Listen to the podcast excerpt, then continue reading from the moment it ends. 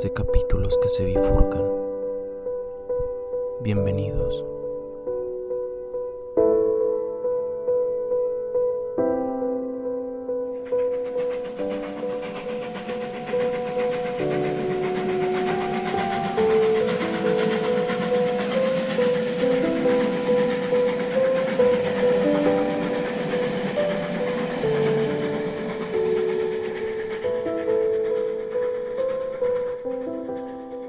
Las razones del miedo.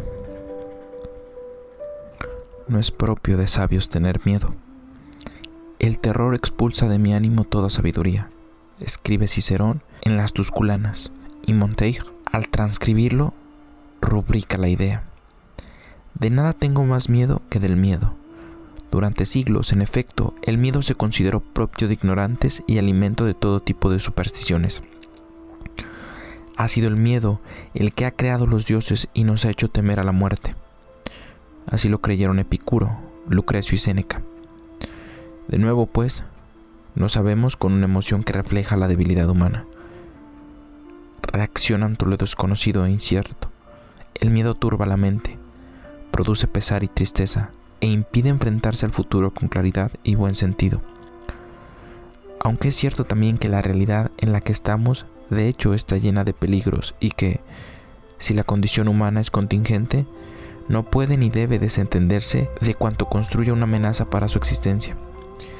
En este sentido, el miedo es una emoción protectora que impele a evitar el mal. Tenemos, pues, que aproximarnos a esa pasión viéndole como ha ocurrido ya con las anteriores. Las dos caras, la positiva o la adecuada y la negativa o inadecuada. Habrá miedos irracionales, provocados por supersticiones y creencias, carentes de fundamento.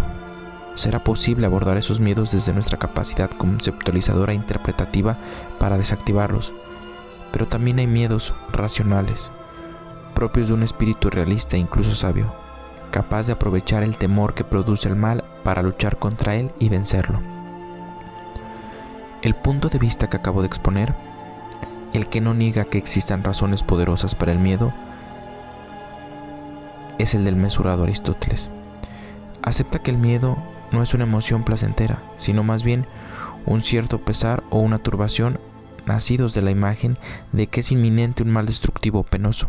Pero, dado que los males son reales y existen, es preciso sentir miedo cuando estos acechan. Por eso en la retórica, el filósofo recomienda provocar tal pasión en los oyentes y no despreciar un sentimiento que otros, en condiciones similares, también han tenido.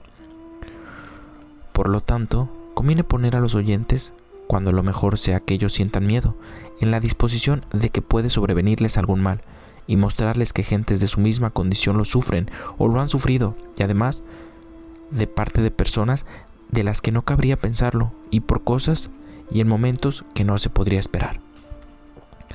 Miedo y política. Ignoros y Hobbes tenían en mente las palabras aristotélicas cuando decidió hacer del miedo uno de los motivos del poder político. El otro motivo era el deseo o la ambición de poder, innatos en cualquier individuo. Lo que ciertamente influyó en él fueron las turbulencias políticas que tuvo que vivir y que lo acompañaron desde que nació. Un ambiente de guerra lo hizo escribir. El miedo y yo fuimos hermanos gemelos. Aludía, según se dice, al parto prematuro de su madre, asustada por la inminente llegada de la Armada Invencible a las costas británicas. Es, pues, un sentimiento el que en definitiva lleva a Hobbes a idear ese artificio racional donde los haya que es el contrato social. El punto de partida es una concepción radicalmente negativa del ser humano. El hombre es un lobo para el hombre derivada del hecho de que todos los humanos son iguales en cuanto a la capacidad de alcanzar los fines que se proponen. Y por tanto, si dos hombres cualesquiera desean la misma cosa, sin que ambos puedan gozar al mismo tiempo de ella, devienen enemigos. Y en su camino hacia su fin, que es principalmente su propia conservación, y a veces solo su deleitación, se esfuerzan mutuamente en destruirse y subyugarse. Dicha situación crea inseguridad y miedo a la muerte, a la guerra de todos contra todos, una guerra que nunca ha sido real pero es percibida por la mente racional como posible, una posibilidad, un temor que es en definitiva el motivo de otra ficción. El contrato que explica y justifica el nacimiento del Estado y el imperio de la ley. Así, Hobbes concluye uno de los capítulos nucleares de su Leviatán, con la afirmación siguiente. Las pasiones que inclinan a los hombres hacia la paz son el temor a la muerte, el deseo de aquellas cosas que son necesarias para una vida confortable y la esperanza de obtenerlas por su industria. Y la razón sugiere adecuados artículos de paz sobre los cuales puede llevarse a los hombres el acuerdo. Estos artículos son aquellos que en otro sentido se llaman leyes de la naturaleza. De la hobbesiana concepción de la política procede lo que Judith Salcar ha llamado el liberalismo del miedo. La teoría política que, no pudiendo anclarse en un sumum bonum, lo hace en un sumum malum. Lo que inspira la necesidad de la ley es la crueldad y el miedo que la crueldad inspira, incluso el miedo del miedo mismo. Eso que para Montaigne era la antítesis de la sabiduría. La prohibición de la crueldad y de la guerra se eleva entonces a principio universalizable, pues, aunque el temor es intrínseco a los seres vivos, el miedo sistemático hace imposible la libertad. Es preciso instaurar el derecho para que desaparezca el miedo, o de otra forma, hay que limitar la libertad para preservarla. El miedo de que habla Hobbes es muy material, una expresión de la actitud espontánea y prereflexiva de todos los hombres de huir de la muerte. Como explica muy bien Remo Bodey al propósito. El miedo a morir se constituye así en fundamento del poder soberano, despoja a los vivos de parte del poder que le correspondía y al mismo tiempo los mantiene en una insecuritas permanente. El poder soberano se erige como protector, pero fácilmente se convierte en fuente de temor, razón por la cual toda victoria del poder podría configurarse como una clara y secreta victoria de la muerte, que hace las veces de resorte y de catalizador de los procesos políticos, se construye destruyendo y dominando, precisamente porque ha participado de la crueldad. El liberalismo del miedo empieza con el supuesto de que el poder de gobernar es el poder de infligir miedo y crueldad y que ninguna dosis de benevolencia podrá jamás bastar para proteger a una población sin armas contra ellos. De este modo, institucionaliza la sospecha, ya que solo una población desconfiada está en condiciones de velar por sus derechos, evitar el miedo y ser capaz de elaborar sus propios proyectos sean estos modestos o grandes. Spinoza no comparte una visión ambigua frente al miedo. Piensa que solo es causa de tristeza, la pasión más desechable. El miedo, en sus palabras, es una tristeza inconstante que brota de la idea de una cosa futura o pretérita, de cuya efectividad dudamos de algún modo. En ningún caso parece que el miedo se le muestra como un afecto conveniente para esa fuerza que impele al ser humano, el conatus, y que no es tanto un afán de poseer como en Hobbes, sino el esfuerzo por preservar en el ser. El miedo nos entristece y además brota de una idea dudosa, incierta, que solo produce más incertidumbre e inseguridad.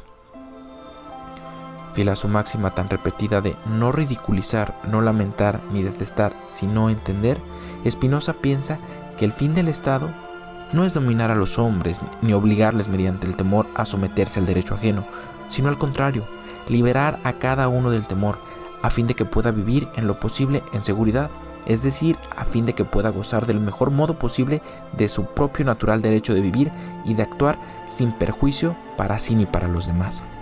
Es cierto que los hombres pocas veces viven bajo los dictados de la razón. En algunos casos habrá que utilizar como males menores el miedo o la esperanza, incluso la humildad y el arrepentimiento, es decir, un cúmulo de afectos tristes, pero lo que sobre todo conviene tener en cuenta es que los hombres no son malvados por naturaleza, sino que son malvados porque son desgraciados, porque se sienten dominados por la tristía que destruye la alegría o el poder de existir y que les arroja a menudo cada vez más bajo, atrapándoles en una espiral de destrucción y autodestrucción. Desde tal hipótesis, la represión no puede ser el instrumento de la ética emancipadora que busca Spinoza. Miedo a la muerte. Hobbes instrumentalizó el miedo a la muerte para construir sobre tal pasión su filosofía política. Pero el miedo a la muerte tiene un componente más ontológico y esencial. al margen del temor a la guerra o a la destrucción perpetrada por otros hombres. El ser humano, aun siendo consciente de su finitud, se ha revelado siempre contra esa condición que le es propia y que le condena a dejar de ser.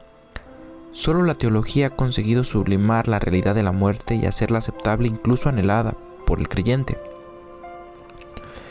De las religiones ha nacido la esperanza en un más allá redentor de los males de este mundo, entre los cuales ya no está la muerte, que deja de ser el fin total y absoluto del ser personal.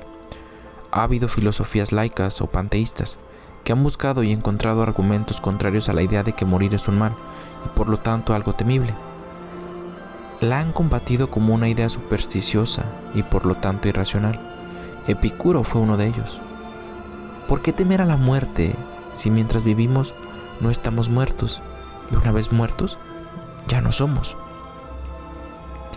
Lucrecio se hace eco de la misma idea, y también los estoicos, que defienden que la superstición, todas las supersticiones, se corrigen atendiendo a la necesidad de las cosas, convicción a la que llegamos a través del auténtico conocimiento. Desde el punto de vista del conocimiento humano, que es siempre parcial y limitado, la existencia está llena de negatividades, de cosas que se perciben como temibles.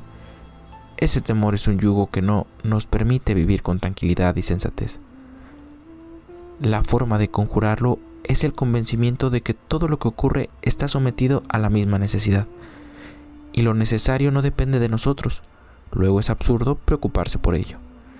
Entre las cosas que no dependen de nosotros se encuentran las mayores causas del sufrimiento humano, el dolor, el envejecimiento y la muerte. ¿Qué ganamos preocupándonos y alimentando el temor hacia algo que no podemos cambiar? Si queréis no temer nada, enseña Séneca, pensad que todo es temible. Spinoza dirá también que el hombre libre no piensa en la muerte, pero Spinoza no es un estoico, no cree que la superstición se corrija con la razón, sino por el contrario, transformando el miedo en amor. Para Spinoza, no tiene sentido preguntarse qué podemos esperar como culminación del cumplimiento del deber moral. No es la razón represiva ni la razón utópica la que puede librarnos del miedo a la muerte, tampoco la aceptación resignada de la existencia y su finitud como una fatalidad que hay que aceptar.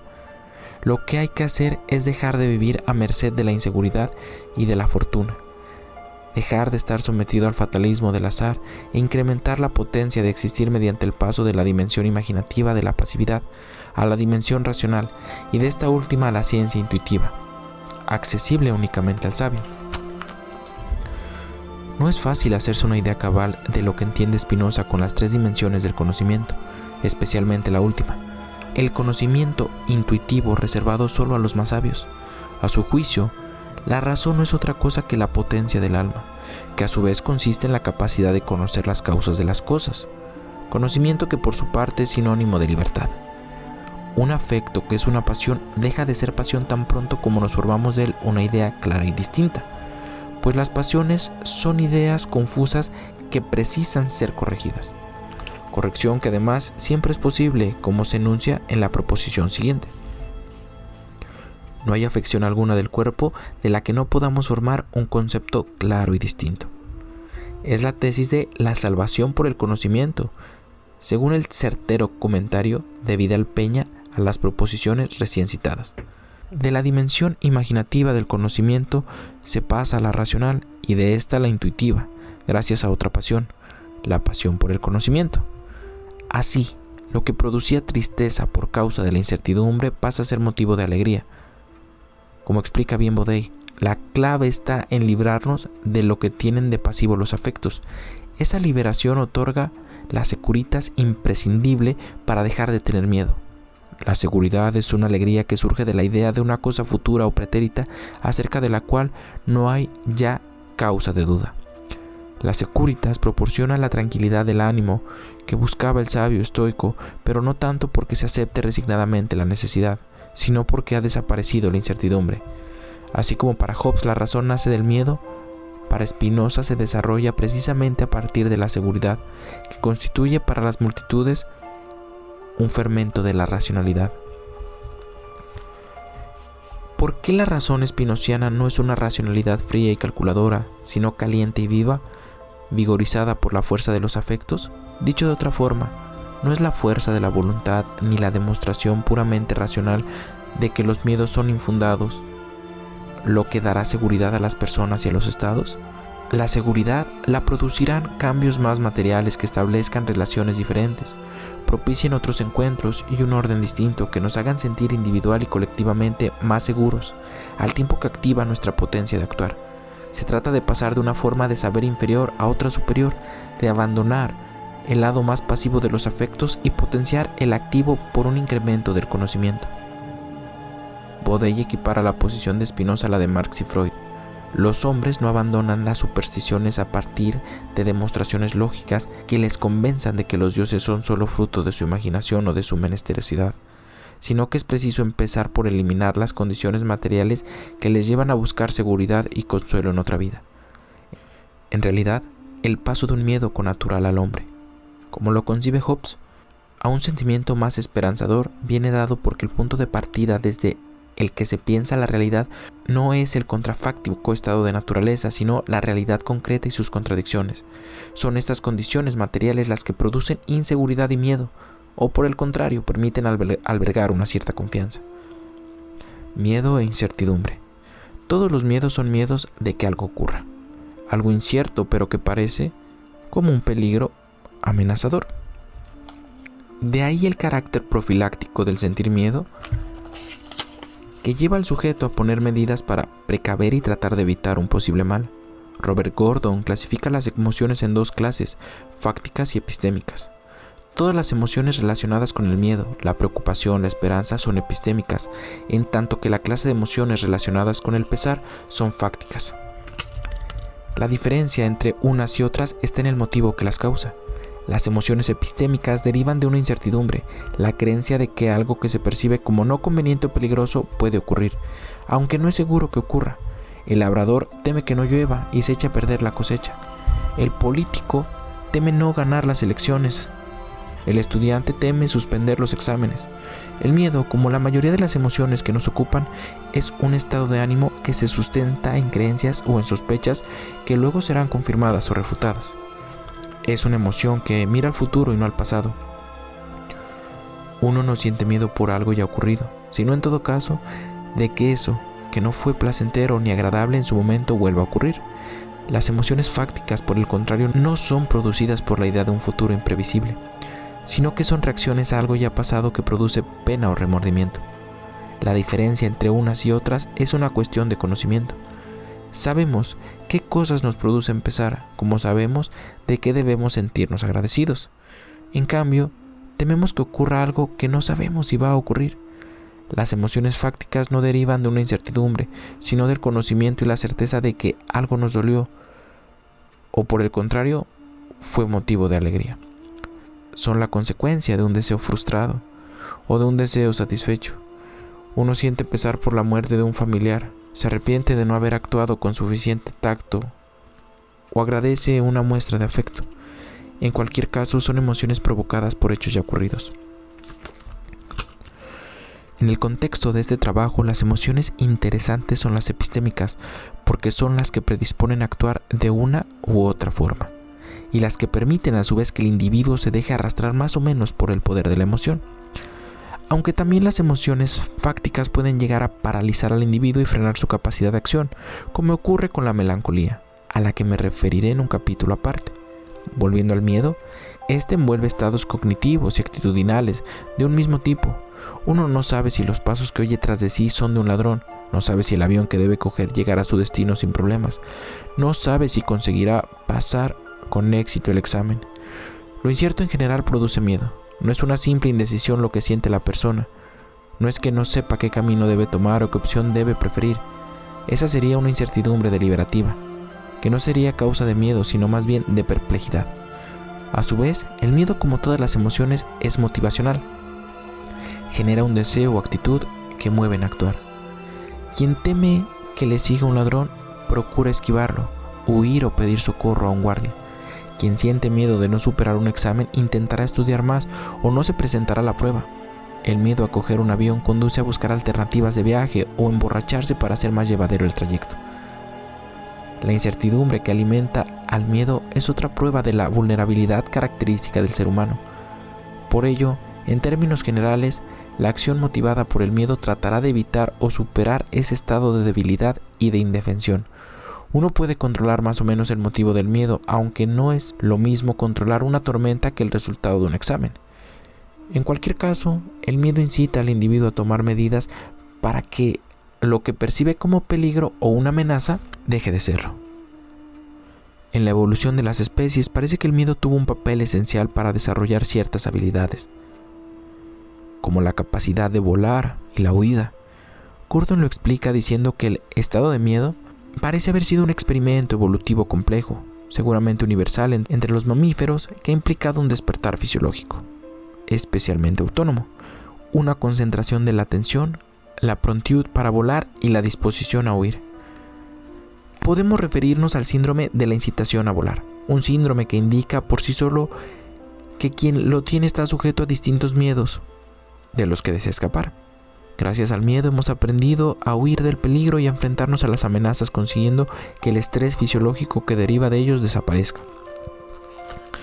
Puesto que las emociones epistémicas se basan en creencias con las que comparten una estructura similar, tengo miedo de que me sal tengo miedo de que me asalten si salgo sola de noche. Se parece a... Creo que pueden asaltarme si salgo sola de noche. El fundamento de las emociones puede ser tan falso o débil como las creencias mismas. La incertidumbre que caracteriza a lo que motiva el miedo puede estar justificada o no. Muchas fobias parecen incluso desmentir el carácter epistémico del miedo, porque en el fondo de ellas no hay nada incierto que pueda ser verificable o refutable.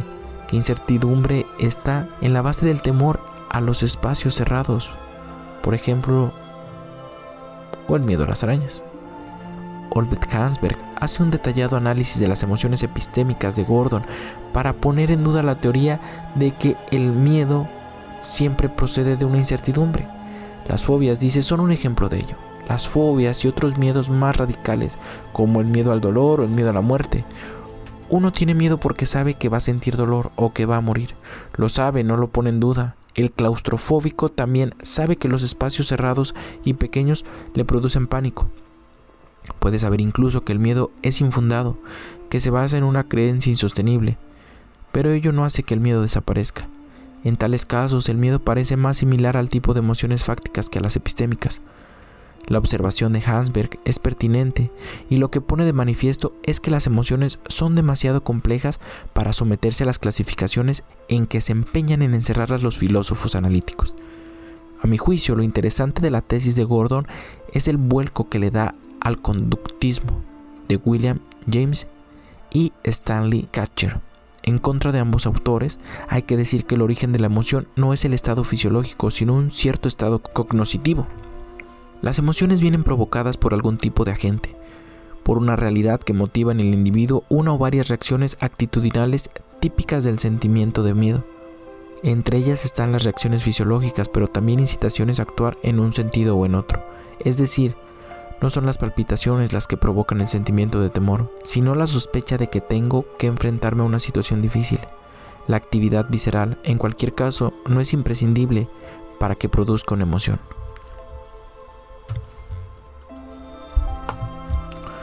el control del miedo. La incertidumbre que está en el origen del miedo muestra cómo se ha repetido la vulnerabilidad del sujeto, la cual es a su vez la explicación de las dificultades de éste para llegar a controlar la emoción. Esta falta de control ha llevado a los filósofos a idear maneras de conjurar los efectos nocivos de las emociones, efectos que se muestran en la incapacidad para reaccionar autónomamente en la turbación o en el entorpecimiento del juicio, en la negación, en una palabra, de la respuesta inteligente. Hemos visto que los estoicos proponían librarse del miedo a través de una especie de disciplina cognoscitiva que llevaría al convencimiento de que o bien todo era igualmente temible o que en realidad nada lo era. Job se aprovechó del miedo intrínseco a la vida humana en estado de naturaleza para fundamentar el poder político y la obligación de obedecer al Estado.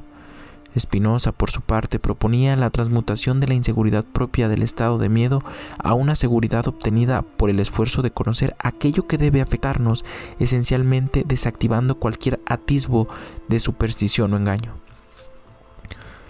La forma en que el propio Spinoza vive su fe religiosa, desafiando la ortodoxia de la sinagoga cuando considera que es equivocada y manipuladora, y aceptando para sí las consecuencias de una actitud considerada herética, aceptando la expulsión y la marginación con la tranquilidad que proporciona el sentirse en paz con uno mismo, es un ejemplo quizá de las enseñanzas de sus libros y de qué hay que hacer para pasar de la inseguridad a la seguridad del ánimo.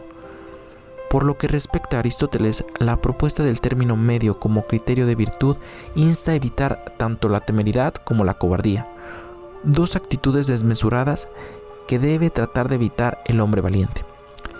Ni el que lo teme todo y no se atreve a embarcarse en ninguna empresa que merezca la pena, ni el que no teme nada y está demasiado presto a arriesgarse su vida por causas mínimas, son ejemplos de personas virtuosas que han aprendido a controlar el miedo.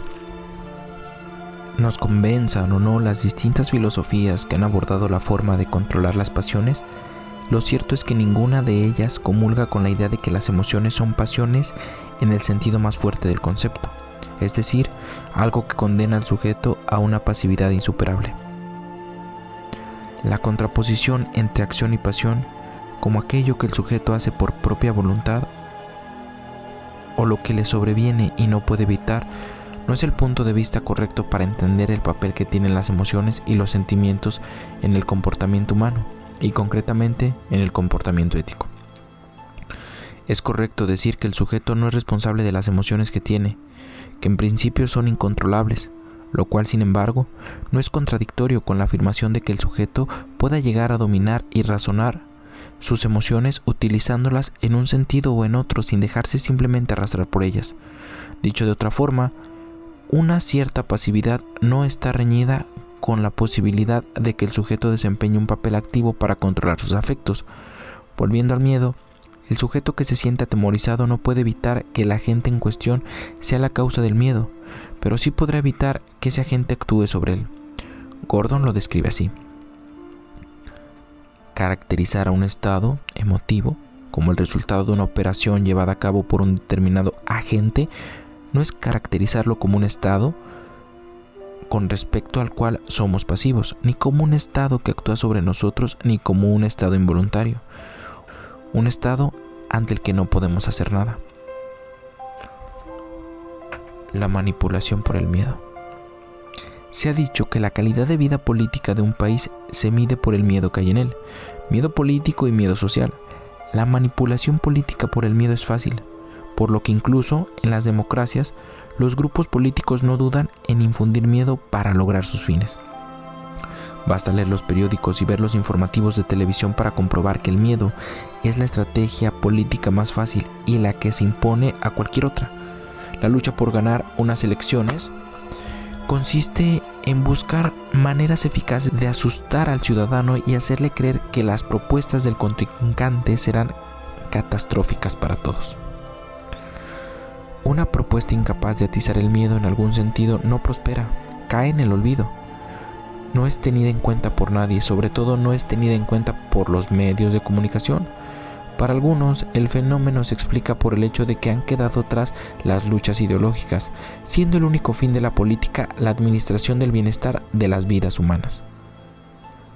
La política es biopolítica y se centra en la protección del individuo con respecto a todo aquello que pueda hacerle daño. Miedo al cambio climático, miedo a la inmigración, miedo a la presión fiscal, miedo a la especulación financiera, miedo a la delincuencia, miedo a la gripe, a miedo a todo lo que pueda perturbar la tranquilidad y el buen vivir de los ciudadanos del estado de bienestar. A propósito de la cuestión CISEC, pone de relieve que el miedo tiene un aliado fundamental en el lenguaje. Contrariamente a la hipótesis de que el lenguaje es la base del diálogo y del mutuo entendimiento, al lenguaje hay que atribuirle una importante dosis de la violencia que divide a los humanos. Lejos de ser un medio de debate, el lenguaje es un medio de confrontación. El lenguaje, y no el interés egoísta, es el primer y gran divisor. Lo es porque inevitablemente simplifica la realidad al nombrarla Cuando los trabajadores protestan contra la explotación no protestan contra una simple realidad, sino contra una experiencia de su situación que toma sentido gracias al lenguaje. El lenguaje construye esencias, decía Heidegger, es la casa del ser, interpreta la realidad.